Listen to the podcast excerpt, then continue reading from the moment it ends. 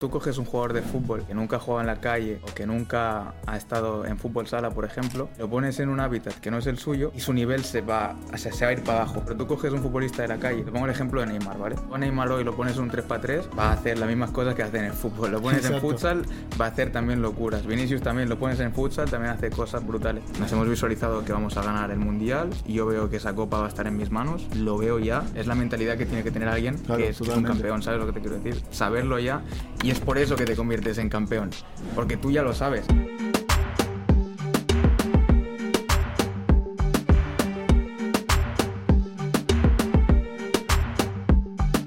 Hoy en Lover TV traemos al futbolista callejero campeón del mundo, Dylan Mojica. ¿Qué tal, tío? De Emoji 10. Exacto. Eso es, eso es. ¿Qué tal estás? Bien, tío, contento, agradecido de que estamos aquí, una oportunidad nueva para ambos, para poder crecer y, y tío, súper agradecido, la verdad. La verdad que agradecidos estamos nosotros de que estés hoy aquí. Llevamos un ratito ya hablando. Y la verdad que siempre todo el mundo que viene me cae, me cae de puta madre. Joder, no sé cómo lo hacemos, que escogemos a, a- a la gente genial.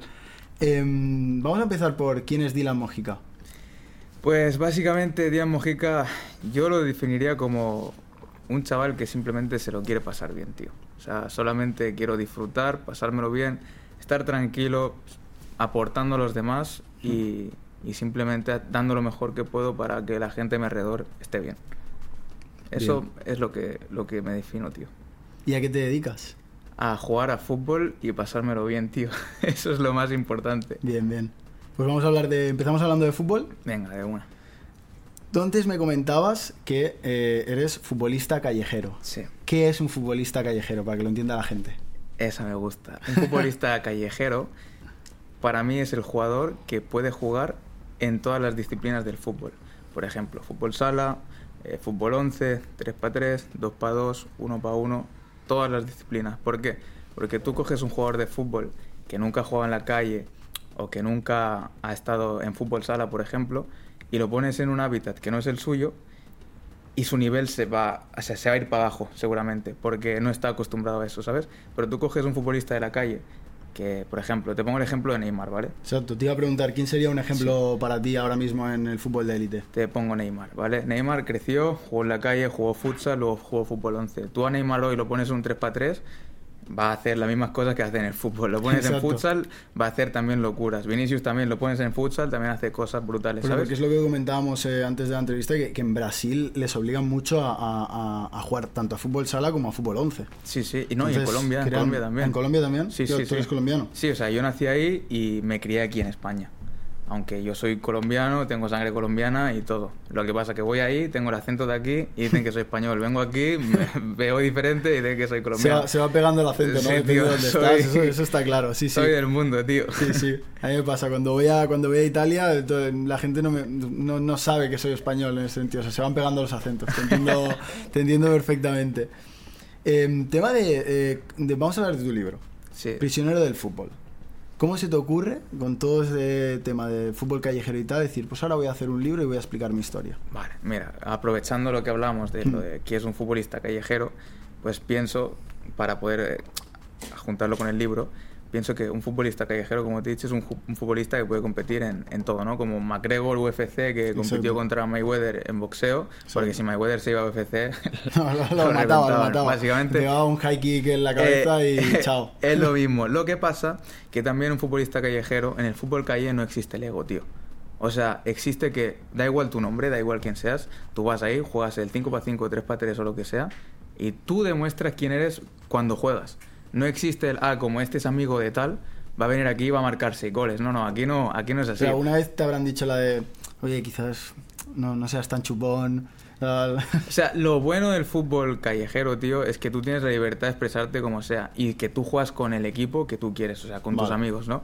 Entonces, hay veces que tú te la puedes jugar y hay veces que tocas para que todos lo pasemos bien, porque al final solo hay un balón y lo más importante es que todos lo pasemos bien y disfrutemos. Si tú te las chupas todas, tío, los demás no van a estar contentos, ¿sabes? Entonces es Exacto. buscar el equilibrio entre cuándo hacer la jugada, ¿no? Básicamente como en el fútbol o como en el futsal también, ¿sabes?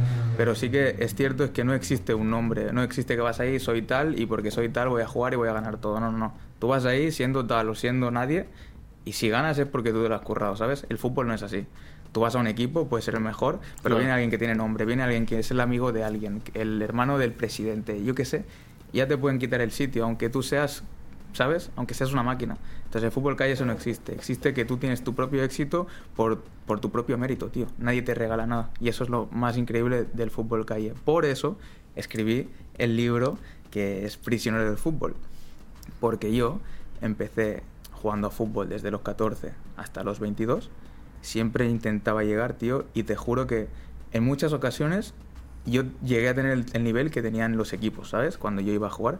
En otras no, porque al final, después de tantas hostias que te das, pierdes la confianza, problemas, No, claro, sí, ¿sabes? sí, o sea, totalmente. pier- pierdes confianza y dices, joder, si he ido a seis equipos y en seis equipos me ha pasado esto, a lo mejor no es que me ha pasado esto, a lo mejor es que soy malo.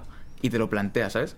Pero realmente luego desde fuera, cuando lo piensas en frío, dices, no, no, joder, aquí, por ejemplo, te pongo un equipo, hicimos una prueba, ¿vale? El, el Mm. último día era un partido y el que lo- los cuatro mejores jugadores del equipo de prueba, porque era el equipo de prueba contra el equipo Oficial. oficial, ¿no? Yo marqué dos goles, tío, y di una asistencia. O sea, fui uno de los, de los Sí, mejores sí, jugadores. de- exacto. Tío, terminamos la, la prueba y dijeron cuatro nombres y ninguno estaba el mío. Y ahí Y yo tú dije, como, ¿qué está pasando? Si, si yo me he salido. efectivamente. ¿Descubriste qué estaba pasando? No, o sea, simplemente descubrí cuando pregunté que había tres entrenadores que no les gustaba quién era yo, sin ningún motivo aparente, tío, y el otro entrenador que votó que sí, era un entrenador que era bastante humilde y que no tenía tanto poder como los otros tres. Claro. Entonces, ya. Pero bueno, ahí me di cuenta y dije, mira, tío. ¿Tú ves está. que tira para atrás a veces a ciertos entrenadores tener a alguien que arriesga tanto? Y quieren tener a jugadores más seguros, que... No quiero, porque al final No, no. Tú, tú, tú estás seguro de ti mismo, Sí, obviamente, sí. de tus skills, eres campeón del mundo, que ahora lo hablaremos y todo, o sea, eres un crack, pero, pero para un entrenador que se juega a su puesto puede decir, ostras, tengo a este chico, a lo mejor, sí, me hace 9 de cada 10 bien, pero esa mal que me haga, a lo mejor me... Y luego tengo el otro que no me hace ninguna, pero es más seguro, sabe pasarla donde tiene que pasarla. Yo creo que No sé. la situación es más bien un entrenador que no te puede controlar. Eso es lo que les da rabia. Exacto. De joder, es que este tío a lo mejor ahora me hace una, no sé, me mete un golazo o a lo mejor la pasa y como no puedo controlar eso y estaré nervioso, mejor pongo a uno que sé que siempre va a hacer esto, que va a ser un robot, que yo le digo que haga eso y él lo hace. Mando de la Play. El entrenador lo que quiere es un jugador que no piense por sí mismo. Pero eso no es el entrenador, sino es la vida en, en- en sí, bro. La sociedad Sí, de hoy en sí. día es lo mismo. No quieren personas que piensen por sí mismos, quieren personas que hagan lo que los demás dicen. Porque si tú te saltas las reglas y piensas fuera de la caja, eres raro, tío, o los demás te dicen, estás loco, ¿cómo haces eso? Estás loco, ¿cómo vas a hacer un podcast? Estás loco, ¿cómo vas a emprender? Estás Totalmente. loco, ¿cómo vas a vivir de fútbol calle? ¿Cómo, ¿Sabes? Entonces, lo que quiere un entrenador es un jugador que piense con, con lo que el entrenador dice, que no piense por sí mismo, porque si no, malo. Entonces, esa es mi respuesta a eso. No, no, y bastante top. Ahí, ahí estoy totalmente contigo. Quieren eh, autómatas casi y, y no gente que, que intente crear o, o hacer cosas nuevas. Eso, eso es- te doy totalmente la razón. Oye, ¿tú de pequeño jugabas al FIFA Street? Sí, tío, claro. claro. ¿Te, te imaginabas algún día siendo uno de esos jugadores casi con, lo- con los que jugabas?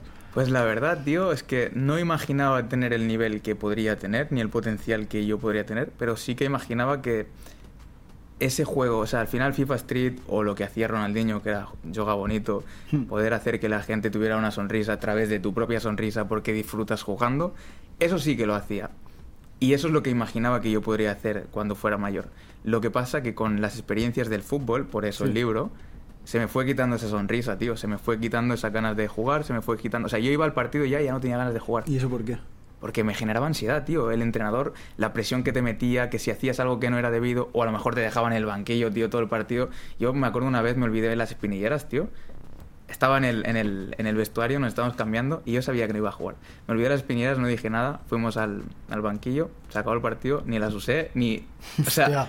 Dije, no, no pasa nada. Nadie sabía que me las había olvidado. O sea, imagínate lo irrelevante que era. ¿Hay algún entrenador de esos que no, a lo mejor no te ponían o que, que te hayas llevado mala experiencia? Que ahora que, que lo estás pegando tan fuerte he dicho, hola Dylan, ¿qué tal?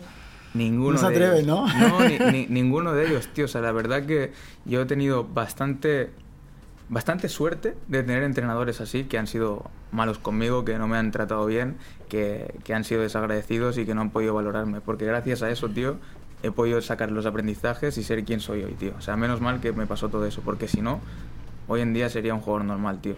¿sabes? Y, y un poco parte de, de la historia empieza, eh, como hemos comentado antes, con algo relacionado con Nike. Y muy fortuito todo, ¿no? Fua, si lo puedes eso- contar. Sí, sí, o sea, básicamente lo que te digo, ¿no? Se termina el fútbol, lo dejo porque durante casi 10 años, todo experiencias negativas, estafas y tal, que eso fue mi bendición para poder hoy en día ser como soy hoy, o sea, gracias a eso pude cambiar mi chip. Eh, estuve dos años sin jugar, desde los 22 hasta los, bueno, desde los 21 hasta los 23 estuve dos años sin jugar. Me llamó un amigo que se llama Alejandro, que le mando un saludo desde aquí, gracias. Alejandro.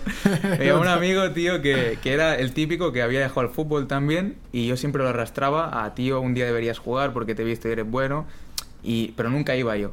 Y entonces un día me dijo, tío, tengo una pachanga y tienes que venir. Y yo dije, "Pff, tío, te llevo diciendo que vayas a jugar un montón de veces, va, voy a ir yo también. Y me fui a la pachanga y metí el gol de mi vida, tío. Y resulta que no era una pachanga, sino que era un una liga de Nike que se jugaba todos los domingos. Poca cosa. Y, y mi gol, tío, fue como que causó sensación en la persona que, que organizó todo eso, que se llama Gabriel, otro saludo. Eh, y, y Gabriel dijo, hostia, tío, este tío es diferente, o sea, tengo que, tengo que traerlo a esta liga porque quiero que esta liga, pues, sea más, eh, más calidosa, porque hay gente de calidad, pero en ese entonces, pues, tío, me marcaba unos goles que, que era una, una pasada, que tío. ha salido en un montón de páginas, O que sea, lo sí. Sí, sí, Y- la de 433, sí. todo esto. El primer gol que yo marqué no fue el que se grabó, pero me invitaron, que ese gol, tío, si lo hubieran grabado hubiera sido una pasada. Locura, Pero ¿no? bueno, me invitaron para la semana siguiente y ahí en la semana siguiente eh, me acoplé al equipo y luego al cabo de dos semanas eran las semifinales. Pues en la semifinal de Nike metí un golazo que se hizo viral. Y entonces ahí salió un 4-3-3, 7 futsal, futsaliño, futsal Fuiste amador. MVP de la liga. También. El, todo. O sea, o sea, sí, de repente, tío, MVP, gol, el mejor gol. De dejar el fútbol a, a MVP de una liga de Nike y Sí, carrera tío. para arriba. Y ahí me di cuenta, dije, tío, jugando bien y pasándomelo bien, puedo hacer que la gente me vea y que al final se sepa que no hace falta ser profesional para poder disfrutar del fútbol, para poder ser visible, porque al final lo que buscábamos, bueno, cuando yo era, quería jugar era ser visible, ¿no? O sea, Claro. transmitirle a la gente mi alegría al igual que hacía Ronaldinho, tío. O sea, transmitirle a la gente que esto es lo que amo, esto es lo que me gusta, yo me lo paso bien y yo voy a hacer que tú también te lo pases bien porque esto es un juego para todos, ¿no? Pues eso es lo que yo buscaba. Entonces me di cuenta y dije, tío, no hace falta ser futbolista para, para hacer esto, ¿no? Y ahí dije, bueno, va, voy a subir más vídeos. Me, me fui a otro torneo que era un torneo 4x4. ¿Es el, el de Street Kings? No, no, no. Ese es otro. Es un torneo que, que hacían en verano. Y marqué un gol. Lo subí a Insta, tío, y me contacta otra vez 433, otra vez Joder. 7 futsal, y digo, hostia, tío. Madre mía, tío, y dos vídeos, dos, dos veces me lo contactan, voy a empezar a subir vídeos. Y Exacto. bueno, ahí no, no, no me puse a subir vídeos porque pasó lo siguiente. Fui a otra pachanga, porque ese verano era vera- verano de pachangas, aprovecharlo de Nike y tal, Hmm. que Gabriel me dijo, mira, tío, en esta pachanga va a ir un jugador que, que te va a gustar. Si tú juegas bien, van a salir cosas guays. Si te lo pasas bien y, y eres como siempre, van a salir cosas guays. Así que dale y te doy la oportunidad de invitarte a ti, queda un sitio libre, ve tú. Podría ir otro, pero quiero que vayas tú porque Totalmente. Gabriel creía totalmente en mí, tío. Entonces yo dije, venga, va, voy. Fui, de nuevo jugué muy bien y a las dos jugadas me dijo, eh, ¿Quién era el jugador? Edward Van Gils, que es, si lo miráis en, en- en la portada del FIFA Street, sale él, sale con Ronaldinho, o sea, sale, un sale con todos, tío. Es el capitán del equipo de Ronaldinho de fútbol calle Wow. y es uno de los más top, también sale en FIFA Volta, o sea, es el que se inventó los, o sea, el fútbol calle no se inventó, el fútbol calle siempre ha existido, pero sí que se inventó los skills que Es el día- dios del fútbol callejero. Sí, o sea, el, el padrino del fútbol callejero, básicamente. Bien, bien. Y es la persona que, que se ha inventado todos los skills que existen casi en términos de fútbol calle. Entonces él me, me dijo, tío, juegas muy bien, veo que lees el juego. Yo no jugué a skills, ¿eh? Ojo. Yo solo hacía la croqueta y dar pases entre líneas. O sea, leer el juego, un jugar normal, tío, y pasarlo Claro. bien, ¿sabes? Y eso fue lo que le, le llamó la atención. Me dijo, tío, aparte de que sabes Que regatear... eras inteligente en el campo. Sí, que exactamente. Tienes visión mucho. de juego, Exacto. tío, ves los pases, ves esto. Entonces, claro, ahí tú te das cuenta que el fútbol calle y lo que hago yo no es solo hacer skills, tío. Claro. O sea, es leer el juego, es jugar, tío. Es jugar, pasarla, o sea, leer entre líneas y cuando se da la situación, pues haces tu skill que ya tienes preparado, que lo has entrenado mil veces, ¿sabes? Eso es lo que para mí es el fútbol calle. O sea, no solo los skills, sino los pases, leer el juego y ser inteligente. Y, y el tío este me llamó, o sea, Edward, se llama Edward, me llamó y me dijo, va, eh, me dio su Instagram y luego me llamó y me dijo, vente para Holanda, eh, vamos a meterte en un equipo de primera división de fútbol sala Poca cosa. y Sí. te voy a entrenar cada día. Y yo dije, guau. Entonces ¿Qué, fui- qué está pasando? eh? Exactamente, dije, bueno, tío, después de tantas experiencias negativas que tenido en el fútbol, no sé si fiarme porque me han estafado mil veces, me han engañado mil veces, que eso de hecho sale en mi libro, El prisionero del fútbol, que si lo leéis, lo descubriréis todo. efectivamente. Exacto. Y entonces dije, guau, tío, tengo miedo de que me vuelva a pasar, pero pensé, no me quiero quedar con la duda, así que yo lo, lo voy a intentar. Y cogí, Guay. fui para allí, fui con mi novia y estuvimos ahí seis meses. En estos seis meses, me has hablado antes de Street Kings, salió la... Bueno, él y 433, Eduardo y 433, Mm. organizaron el Mundial de 3 para 3, ¿vale? Donde iban como 10 países o así, porque ellos escogían a los equipos más top de cada país para ir. O sea, querían solamente equipos top. Claro. Escogieron los equipos más top, fuimos, o sea, yo ya estaba ahí y yo estuve entrenando desde que llegué, que fue en noviembre, hasta mayo, estuve entrenando todos los días con mis compañeros con los que íbamos a jugar el 3 para 3. Y cada día, tío, de, teníamos la suerte de entrenar en el estadio donde íbamos a jugar. Y yo cada día, después de... Salíais de locales. Sí. Yo, yo cada día, después de salir del estadio, o sea, después de entrenar, me ponía así en el estadio, lo miraba, saludaba así a la gente, que no había nadie, obviamente, pero yo me lo imaginaba. Yo saludaba a la gente, les daba las gracias, y gracias, me imaginaba que era campeón, o sea, te lo juro. ¿Qué te decían tus compañeros? ¿O está- también o se iban un poco... No, el- no, no, e- ellos se reían simplemente y cuando se iban yo me quedaba solo en el gimnasio, porque ahí es un gimnasio, tiene un ring de boxeo, eh, la pista de 3x3 y el gym normal, ¿no? Joder. Entonces yo me quedaba ahí, me ponía a entrenar en el gimnasio, a veces estaba mi novia, a veces no, pero yo cuando estaba mi novia y cuando no, lo mismo, cuando estaba solo aprovechaba, saludaba, daba las gracias, eh, miraba arriba, como, ¿sabes? Que la gente lo imaginaba todo. Qué top. En mayo llega la competición, jugamos, todo lo que había visualizado se dio. No perdimos ni un partido, lo ganamos todo y el último partido lo ganamos 5-1, tío. Ya sabías cómo saludar al público, Ya lo había hecho, tío. El speech, todo. el speech me dieron el micro y dije, guau, no tengo nada preparado. ¿Qué dices? sí, lo había imaginado ya hacía seis meses que ya me salía el speech, tío. Exacto. Entonces sí, tío, fue tal y como lo visualicé y pienso que esa es una de las claves, tío, visualizarlo y creerte lo que va a suceder, porque si lo crees, de verdad que se puede, tío. Pues yo creo que estás mandando un mensaje muy bonito para, para todo el mundo, que aparte con todo lo, lo- lo que has pasado, te has sabido sobreponer y, y sí, sí, alcanzar tu- tus metas. Qué Sí, top. tío. Me encanta conocer gente así, joder. Gracias, tío, lo sí. mismo, lo mismo. ¿Y cómo llega entonces, después de ganar Street Kings, que es un campeonato pues muy importante, campeón del mundo, a formar parte eh, de un equipo en Red Bull, representando a Austria Ya, ya. y ganar también el Mundial de 4x4? O sea, ya no sé ni por dónde empezar. Ya, pues mira, básicamente la historia es que en Austria me habían estafado bastantes veces con el tema del fútbol, ¿vale? Sobre todo estuve, lo voy a resumir para que así Sí, sí, vayamos al tranqui. grano. Pero yo viví con, con va- varias personas que fueron, o sea, tío, desde alcohólicas hasta drogadictas, porque yo no tenía dónde vivir, tío. Yo tenía 17 años, 18, Joder. Y luego también tuve en, con 19 y 20, ¿vale?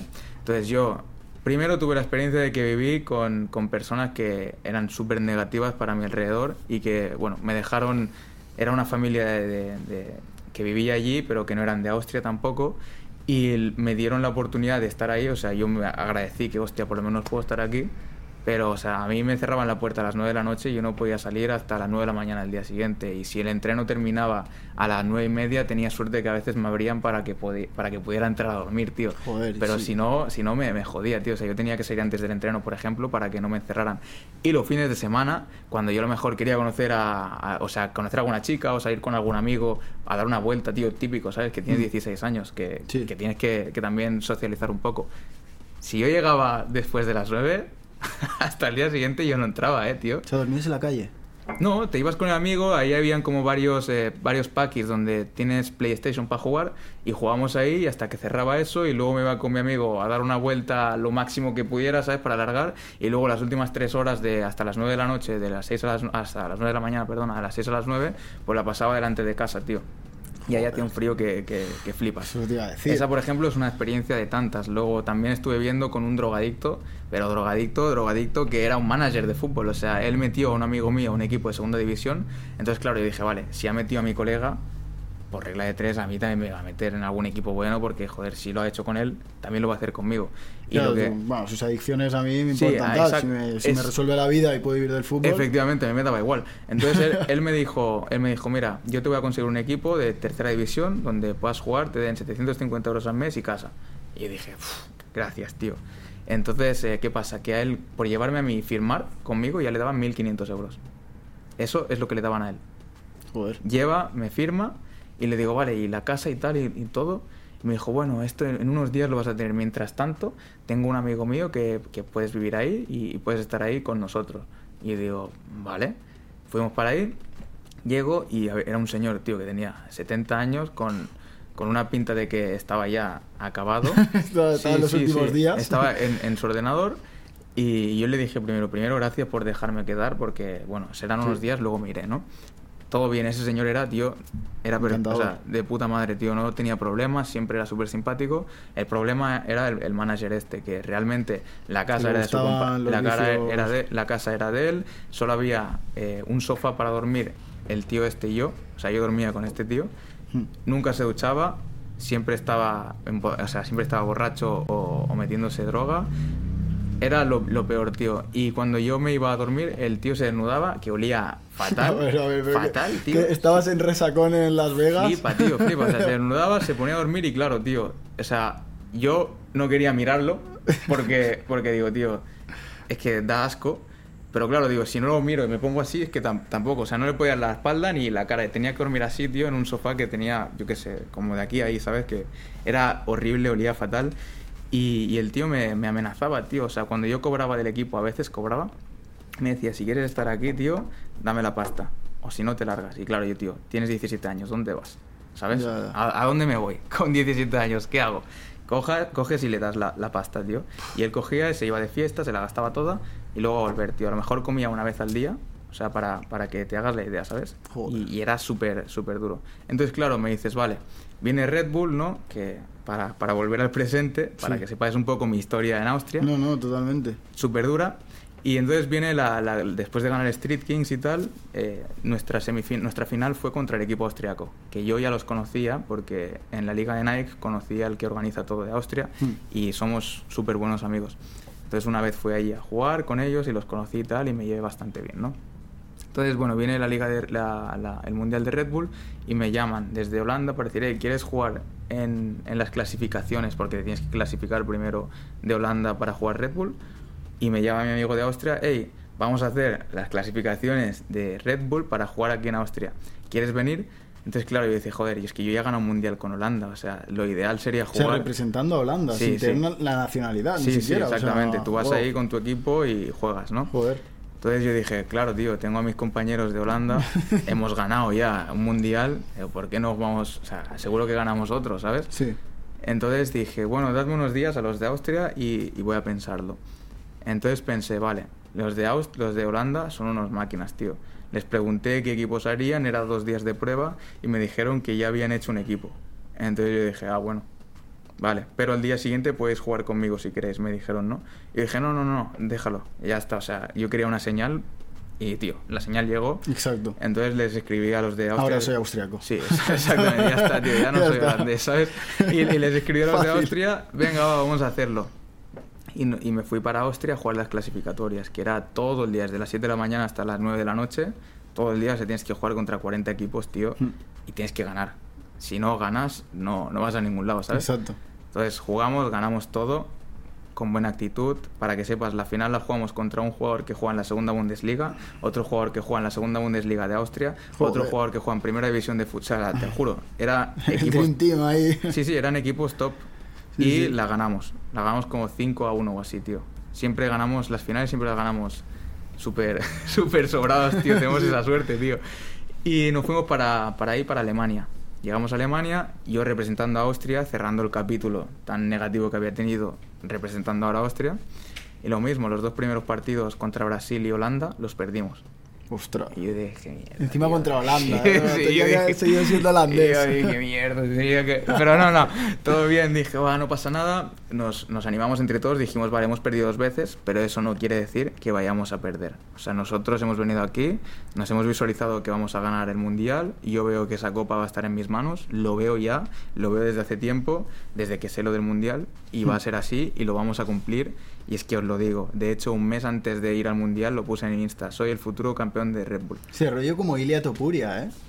Bueno, o sea, Que yo- cuando salga esto ya habrá sido campeón de la UFC. Eso Ojalá. que él ya, ya está poniendo. Ojalá. Ahora estoy quedando súper desfasado en el tiempo. Sí me pasa lo mismo. Ojalá, tío, ojalá, no, pero la verdad que esta mentalidad, por suerte, siempre, siempre la he tenido, tío. Siempre he sido una persona que sabe que si tú lo ves y tú lo visualizas y lo hablas, eso sucede, tío. O sea, es como, por ejemplo, te pongo un ejemplo, ¿eh? La, la música. Sí. Yo no. A mí me encanta la música, ¿eh? Me encanta el ritmo y todo. Pero yo trato de escuchar lo mínimo posible de canciones, tío, porque hay canciones que te hablan solo de drogarte, de, de perrear, de no sé qué. Otras canciones que te hablan de, in- de infide- infidelidad, otras canciones que te hablan de, de ser pobre, otras... ¿Sabes lo que te quiero decir? Entonces, todos esos mensajes que tú metes en tu mente, tío. Y esos mensajes que tú metes en tu mente y se convierten en tu vocabulario, luego se convierten en hechos en tu vida. Entonces yo trato de evitar todo este tipo de música. ¿Qué hago? Me pongo a escuchar mantras o afirmaciones positivas todo el día. Yo voy al gimnasio y tengo mi- mi- mis auriculares con el podcast de afirmaciones positivas o cosas de superación. Pero siempre trato de nutrir mi mente con cosas que yo sé que luego en mi vida las puedo manifestar de Te, esa te de voy a pasar forma. un podcast que te va a gustar. Mi mejor inversión. Seguro, seguro, seguro. Aparte que- ha venido aquí la, la, bueno, la chica que hace el, el podcast y es de, de coaching y mola mucho. te va a Gracias, gustar. tío, te lo gracias. pasaré. Lo, lo voy a escuchar sin duda. Es Entonces, de, sí, sí, te gustará. Ese tipo de cosas son las que trato de escuchar siempre, en todos los momentos. Por eso te digo que gracias a eso he podido hacer muchas cosas y, y ahora sé que Ilias Tupuria también lo hace. Y, y no, no va a decir, no, yo lo hacía antes, nada igual. O sea, es la mentalidad que tiene que tener alguien Claro, que, es, que es un campeón, ¿sabes lo que te quiero decir? Saberlo ya y es por eso que te conviertes en campeón. Porque tú ya lo sabes. Sabes cómo decir, no, es que yo soy tonto y cuando apruebe este examen, que eso lo dijo él, de hecho, es, lo- es lo mismo, ¿sabes? No, no, tú eres listo y por eso apruebas el examen. Totalmente. Entonces eh, es lo mismo, tío. Y justamente, bueno, pasó eso, visualizamos todo, en plan, vamos a ganar, vimos la copa, yo la miraba, ni siquiera la tocaba, y puse el post en Insta, hice un dibujo mucho tiempo antes, o sea, un mes anterior lo, lo, lo puse, hice el dibujo de mío con la camiseta, que ni siquiera sabía cómo iba a ser, todo, y, y luego, tío, no perdimos ni un partido más, lo ganamos todo, llegamos, cogimos la copa, y ahí dije... Yo ya Otra lo- vez mía. Efectivamente. Otra vez campeón del mundo. Efectivamente, tío. Top, tío. Y ahora vienen dos mundiales más. Que otra vez se ganará. Yo lo tengo en mi mente, tío. O sea, yo sé que voy a ganar el de Red Bull este año. Muchas personas me han escrito, ah, lo voy a competir, tengo ganas de jugar contra ti. Y yo, obviamente, me gusta que todo el mundo tenga oportunidades, tío. Porque, joder, Claro. vas a tener la oportunidad de ir al mundial, pero, tío, hermano, voy a ganarlo yo. o sea, ve, Exacto. ve, pásatelo no, te bien. lo vas a pasar muy bien, nos vamos a ganar. conocer, Sí, sí, vamos pero- a ser amigos, pero, pero lo voy a sin ganar yo. embargo, la copa te la voy a levantar en toda la cara. O sea, sin, sin arrogancia. Quiero que vayas, que te lo pases bien y disfrutes la experiencia, porque es brutal. Pero lo voy a ganar yo, tío, porque mientras yo esté vivo, o esté sano, esté saludable Exacto. y esté consciente de todas mis capacidades, voy a ser yo quien gane eso. Top. Me O sea, encanta, no yo, me sino encanta tu mentalidad. Mi sí. equipo y yo. O sea, nuestro equipo, ¿sabes? Porque no soy yo. Como te digo, si tú no tienes compañeros que son buenos, Y que tienen la misma mentalidad que tú, no, totalmente. no puedes ir a ningún lugar, tío. La importancia de tener compañeros que vayan contigo y que remen contigo en la misma dirección Hmm. es fundamental para que tú puedas llegar, tío. Porque si, un- si uno rema para el otro lado, tío, uno se discute o algo, Ya, no. es mucho más difícil. No funcionan las cosas, Entonces es muy importante la- lo que te digo, que vaya quien quiera, pero lo vamos a ganar nosotros. Totalmente. Eso es lo que... Y oye, ¿actualmente vives del fútbol callejero? Tengo la suerte, tío, tengo la, la suerte de que he invertido todo mi tiempo en hacer esto. O sea, quiero decir, hay gente que invierte dinero Hmm. y yo pienso que el dinero hoy puedes tener mucho y si no lo gestionas bien, mañana puedes no tener nada. O hoy puedes tener nada y si lo haces bien, mañana puedes tener mucho. Pero el tiempo, si hoy no lo gestionas bien, mañana no vas a recuperarlo. ¿Sabes lo que te quiero decir? Entonces yo invierto mi tiempo y todo mi tiempo y mi concentración y mi energía va a esto, a pasármelo bien, a disfrutar, que es lo más importante, pero también a poder tener la posibilidad de vivir de lo que a mí me gusta y me hace feliz. No quiero generar un negocio a través de mi mejor amigo que es el balón, ¿sabes? Claro. No me quiero aprovechar de él, pero sí que quiero aprovechar la situación que yo tengo para inspirar a los demás y si eso a mí me trae resultado en forma de dinero, Mucho yo obviamente que voy a estar súper agradecido para poder seguir teniendo más tiempo para poder dedicar a estas personas o, o al grupo que me sigue a que sigan creyendo en ellos mismos y cumplir sus sueños y yo disfrutar del balón con ellos y compartir. Eso absolutamente. Top. Entonces tengo la suerte de que he invertido tanto tiempo que ahora mismo estoy teniendo algo de ingresos para pagar las cosas que tengo que pagar al mes y, y para tomarme una Coca-Cola. pero, pero estoy Bien. agradecido de que ya está siendo así. Antes no estaba siendo así, ¿sabes? Entonces, ahora mismo está siendo así. y sé que va a ir a más, porque contra más No, no, ayude, claro, más valor de y más cosas haga, al final las marcas pues se interesan, puedes tener sponsors y tal. Yo pienso que un sponsor es algo ideal para que tú puedas también salir adelante, ¿no? Y también tener tu propio producto. Yo, por ejemplo, tengo mis cursos online para que la gente pueda aprender a hacer skills, pero no solo aprender a hacerlo, sino por qué hacerlo, ¿sabes? Claro. Y tengo los libros y unas sudaderas que tengo con Decathlon, por ejemplo, ¿no? Entonces trato de aumentar mis productos para que así la gente que me vaya siguiendo también pueda como decir, vale, yo quiero aprender, yo te doy este valor, tiene este precio, obviamente no te lo voy a dar gratis porque yo invierto en esto Totalmente. y eso es lo, lo que estoy haciendo y lo que sé que en un futuro, pues yo sé que de aquí a un año, tío, voy a cobrar muchísimo, pero muchísimo, muchísimo dinero y va a ser en función de cuánto valor yo dé a los demás, tío. Entonces lo haría absolutamente todos los días porque es lo que me gusta, ¿sabes? Pues espero de aquí a un año poder volverte a invitar y que, y 100%, que 100%, me 100%. puedas decir he ganado muchísimo dinero. Y que yo te pueda decir he ganado muchísimo dinero. Seguro que con sí, tío. programa. Si seguimos así, Totalmente. va a ser así, tío. Oye, ¿quieres? pasamos a la sección de la IA. Vamos, Básicamente es, ponemos todos tus datos en ChatGPT, ¿vale? ¿vale? Y el ChatGPT te hace una serie de preguntas. Va, venga. Así que he preparado un par de preguntas para ti. Entonces, vamos con la primera. Has participado en torneos de Red Bull. Sí. ¿Puedes compartirnos una anécdota graciosa o peculiar, peculiar que hayas vivido durante estos eventos? Una anécdota graciosa. Sí, tío. Tengo una, tío. Yo sabía que tú tendrías algo ahí. Tengo una que es buenísima. O sea, no sé si es graciosa, pero es que te da a entender que cómo funciona todo, tío. O sea, la locura que es. Yo tengo un amigo, ¿vale? Hmm.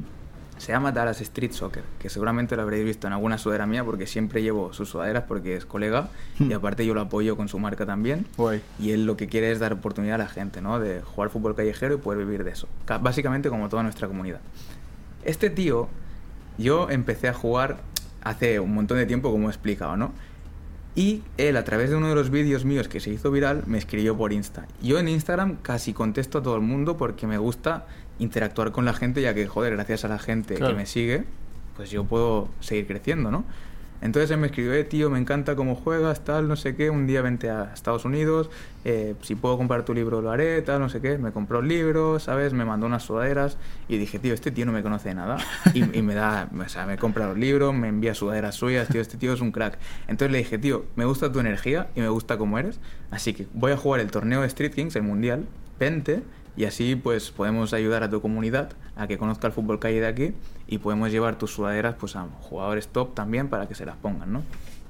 Dicho y hecho, se compró el vuelo y tal y vino. Y trajo sudaderas y todo, ¿no? Él era de Estados Unidos, él es de Estados Unidos Hmm. y en el, el mundial estaba Estados Unidos, ¿vale? Entonces, justamente ese día, el jugador que iba a jugar con Estados Unidos eran tres, ¿no? No sé qué le pasó que no pudo jugar. Y lo vieron a él y le dijeron, pues tío, juégalo. ¿Quiere- Sí, juégalo. Y jugó con lo la jugó, selección Lo que pasa que había fumado tanto el día anterior No. que estaba súper fumado y jugó fatal. Entonces dije, tío, este tío, este tío es malísimo, ¿no?